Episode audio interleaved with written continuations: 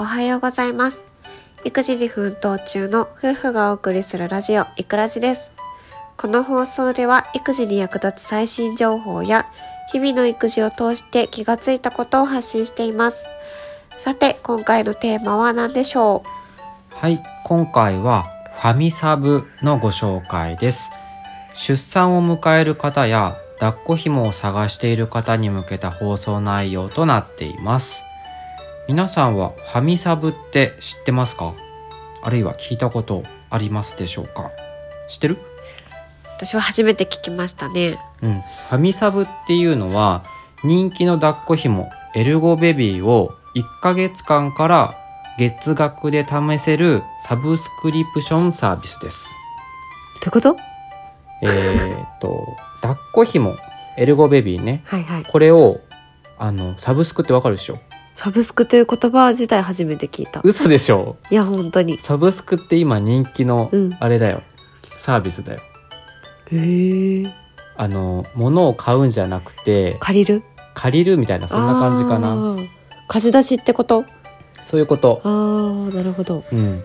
あのエルゴベビーの抱っこ紐をレンタルできるへえ、そういうサービスが始まっています。はい抱っこ紐ってね選ぶのに迷うと思います。うんうん。メーカーも種類もいろいろありますし体に合っているか不安に思いますよね、うん我が家もエルゴベビーにしようか。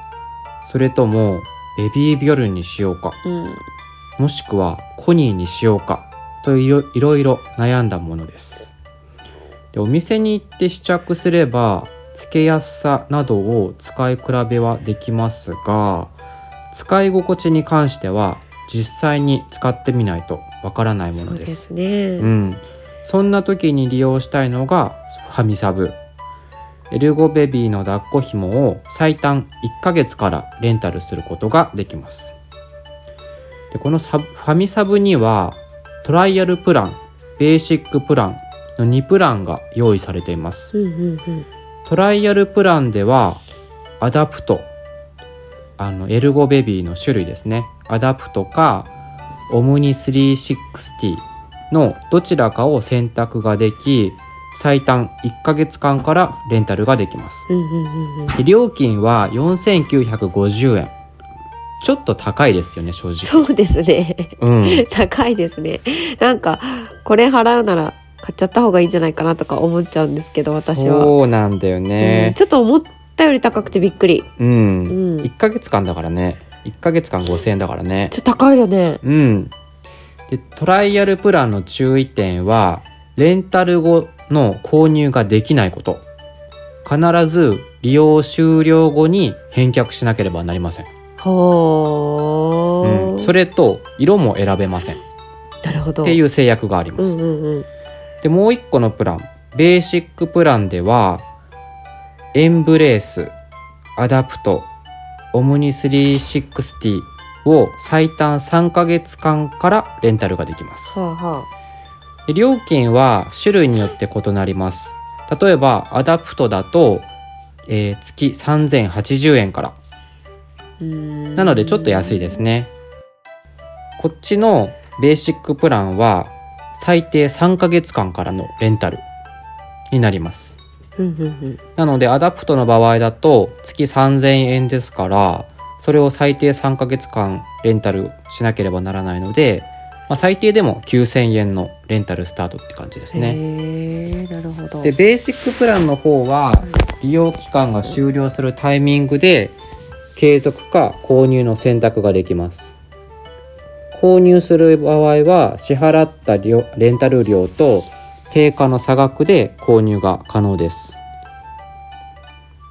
また10ヶ月間継続するとそのままずっと使えます、まあ、10ヶ月間っていうとえーアダプトの場合だと月3000円ですから、まあ、10ヶ月間で3万円、まあ、実質定価で購入ってことになりますね。はいはいはいはい。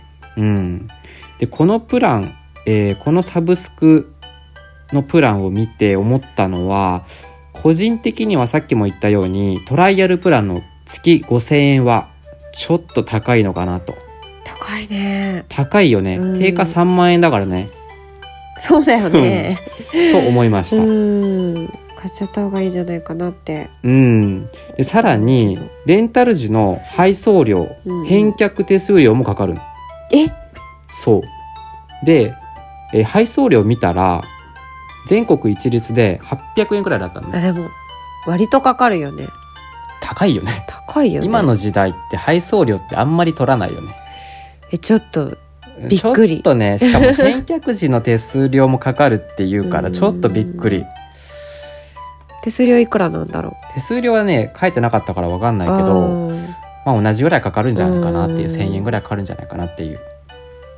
でベーシックプランに関してはレンタル後に購入ができるっていうことなんですが、まあ、例えば3ヶ月間でね最低レンタル期間の3ヶ月間で、えー利用を利用をやめてしまって他の抱っこ紐にしてしまうとちょっと損かなって。例えばさっきのアダプトの場合だと、えー3ヶ月間レンタルで9,000円だから9,000円支払って他の抱っこ紐にや移りか乗り換えちゃったら、うんうんうんちょっとねそうだよね。もったいないかなって思います。へー。だから基本的にこのプラン自体が高いかなって、思思いましたまあなのでエルゴベビーの抱っこ紐の購入をもうほとんど決めていて、まあ最終的な判断材料としてこのサブスクを利用して購入を決めるっていう使い方が正解なのかなって思いましたね。うんはい。だから気軽に試すっていうよりもちょっと渋るよね。うん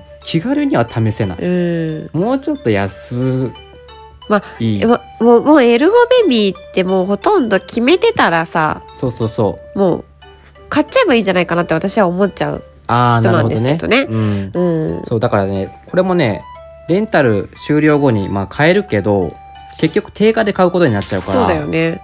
だってあのだってその利用期間のお金も払わなきゃいけないから定価以上かかっちゃうんじゃないの？それはなあそうなんだ。あのレンタル料今まで払ったレンタル料と定価の差額だけ払えばいいかあーなるらほどね。うん。まあ、配送料とか余計にかかっちゃうけど、まあ必ず定価で購入ってことになっちゃうから、まあ、今セールとかで安く買えたりするじゃん、うんね。定価で。うんうんうん。例えばこの前のブラックフライデーとかだったらえっ、とまあ2万円から2万5千円ぐらいで買えたのかな、うんだからそういうことも考えるとまあちょっと損損する可能性もあるかなってはい。思いました、うん。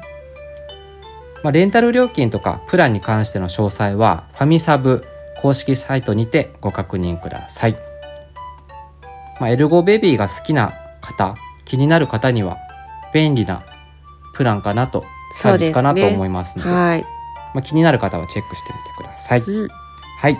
では今回の放送はここまでです。最後まで聞いていただきありがとうございました。次回の放送もお楽しみに。バイバイ